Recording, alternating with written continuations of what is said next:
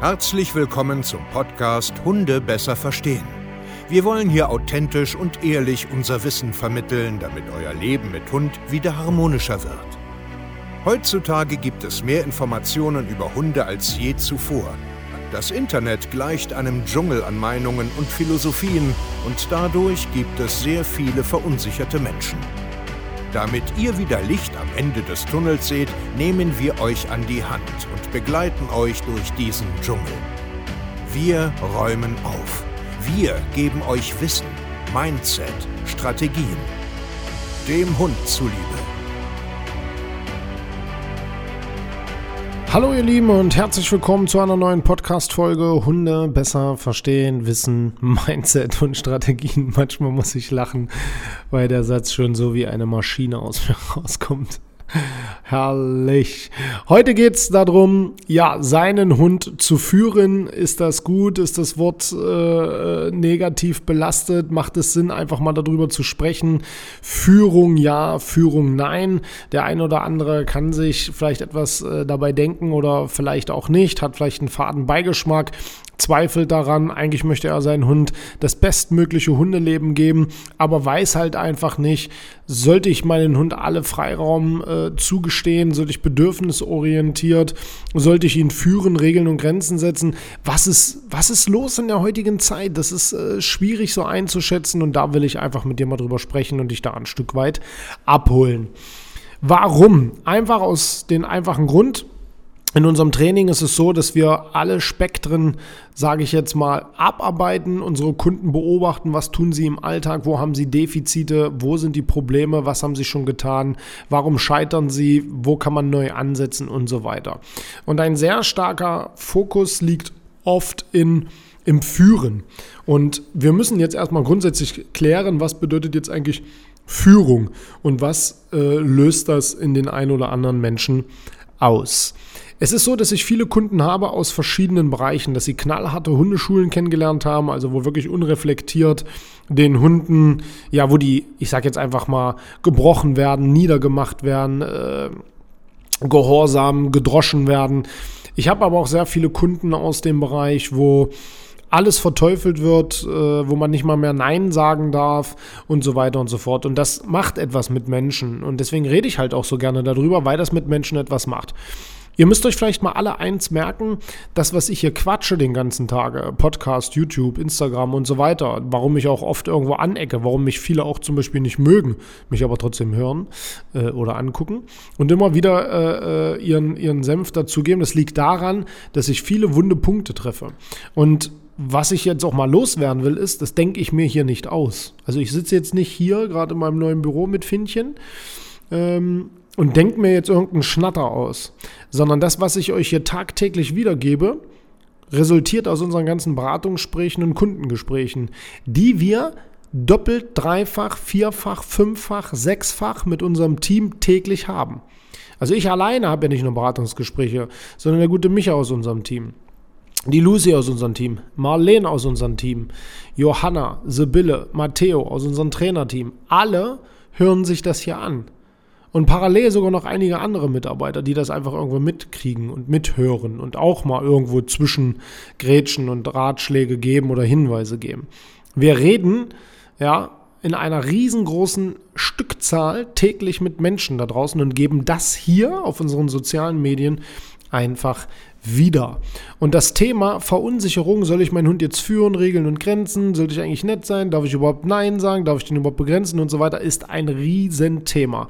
Und deswegen werde ich auch fortlaufend in den nächsten Jahren natürlich immer und immer wieder darüber sprechen. Und einfach objektiv, ganz nüchtern das einfach mal betrachten. Jetzt lass uns ganz einfach mal gucken, was heißt jetzt überhaupt führen oder Führung. Wenn du das jetzt bei Google oder Wikipedia oder weiß der Geier einfach in der Google-Leiste darum eingeben, führen oder Führung, was bedeutet das? Dann kommt so eine, eine ähnliche Definition, also ich habe es jetzt nicht parat, ich hätte es jetzt raussuchen können, aber ich mag einfach spontan sprechen. Da steht dann sowas in der Art, Führung bedeutet, eine, eine Gruppe oder einen Menschen oder ein soziales Lebewesen zu beeinflussen und in eine bestimmte Richtung zu lenken. Okay, also das heißt, ich beeinflusse oder lenke eine bestimmte Person, also wir sagen jetzt mal einen Hund, in eine gewünschte Richtung. Das bedeutet schon Führung. Okay, jetzt können wir es ganz nüchtern betrachten. Äh, das habe ich auch letztens in einem YouTube-Video gezeigt. Ich rufe meinen Hund einfach. Also ich habe ihm beigebracht über Futter. Das ist ja Manipulation am Ende. Ne? Ich beeinflusse meinen Hund. Schau mal hier, ich habe Futter, ich gehe irgendwo hin, folge mir, dann kriegst du das. In dem Moment fange ich schon an zu führen. Dann baue ich ein Signal ein, einen Sitz, einen Rückruf, einen Platz, einen Warte und weiß der Geier. Und plötzlich beeinflusse ich und bringe meinen Hund in eine gewünschte Richtung. Also führe ich ihn ja schon. Also geht doch hier schon Führung los. Ich nehme ihn an die Leine und gehe meinen Spazierweg, obwohl er vielleicht gerade andere Interessen hat. Also führe ich doch schon. Jetzt kommt aber das eigentliche Problem, dass wenn wir über Führung sprechen, wenn ich jetzt zum Beispiel sage, hey, du musst ein bisschen mehr Führung übernehmen, hey, du musst bessere Führungspersönlichkeiten oder bessere Führungskompetenzen erlernen und an den Tag legen, hat das ganz oft bei sehr, sehr vielen äh, da draußen negativen Touch. Und das hat viele verschiedene Gründe. Weil man Führung oft mit Erniedrigung gleichsetzt. Weil man Führung oft mit einfach wie, wie man das oft in Hundeschulen kennt, seinen Hund deckelt ihn fertig macht, ihn hart bestraft oder weil Menschen ausgebeutet werden in irgendwelchen Arbeitssachen und äh, das ist die Führungsetage und das ist dies und das, das sind die Bonzen und was weiß ich nicht alles. Und das hat einen negativen Touch, obwohl das eigentlich völliger Blödsinn ist. Und ich erzähle euch auch warum, weil wenn wir einfach mal ganz nüchtern äh, in unseren Alltag reingucken, werden ständig Personen, Gruppen, beeinflusst und geführt oder in eine gewünschte Richtung gelenkt. Also es passiert ständig Führung. Und ich möchte, dass du halt einfach lernst, das nüchtern und neutral zu betrachten und einfach eine Führungsperson zu werden, weil das einfach notwendig ist, damit dein Hund besser auf dich hört. Ganz einfach. Das bedeutet, lass uns doch einfach mal in die Arbeitswelt reinschauen. Jede größere Firma, und das ist bei uns auch so, ich habe auch Führungskräfte in verschiedenen Abteilungen, die sich jetzt um eine andere Personengruppe kümmern, die dann nur noch mit mir sprechen und ich nicht mehr mit allen spreche. Das heißt, wir fangen an, Führungsetagen aufzubauen. Und das hat einfach Sinn, weil ab einer Größe von Mitarbeitern hast du Kommunikationsprobleme, weil viele Informationen kommen nicht mehr zielgerichtet an und dadurch entsteht Chaos und Unruhe. Also baut man eine Firma auf mit verschiedenen Führungsetagen. Und das hat ganz einfach auch Sinn. Das ist genauso wie im Kindergarten. Wenn die Kindergärtner zu den kleinen Kiddies sagen, unten auf dem Fußweg zwei rein, jeder nimmt seinen linken Partner oder sein Recht, also ihr wisst schon, was ich meine, seinen Partner an die Hand und wir gehen jetzt geschlossen als Einheit zum Spielplatz.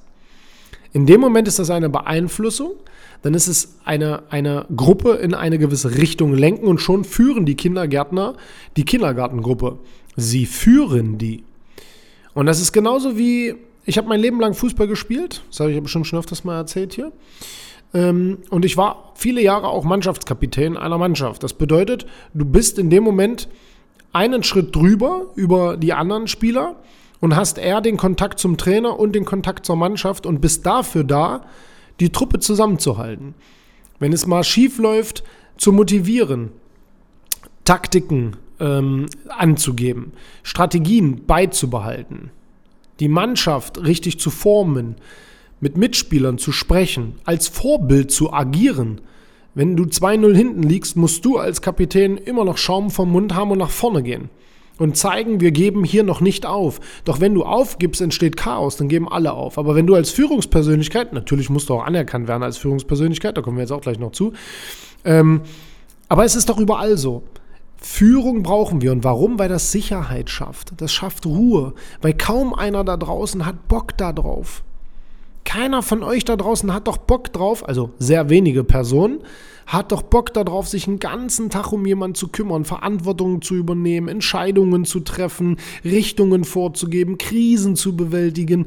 Wisst ihr nämlich was? Eine Führungspersönlichkeit zu sein, ist ein anstrengender Job. Und deswegen ist es oft auch so negativ belastet. Aber es ist Gott verdammt nochmal notwendig, weil dein Hund das braucht. Dein Hund braucht diese Sicherheit. Dein Hund braucht diese Plan, wie soll ich das sagen, diese Planmäßigkeit. Dein Hund braucht das Vertrauen zu dir, zu den Handlungen, zu dem Alltag. Es ist ganz einfach so.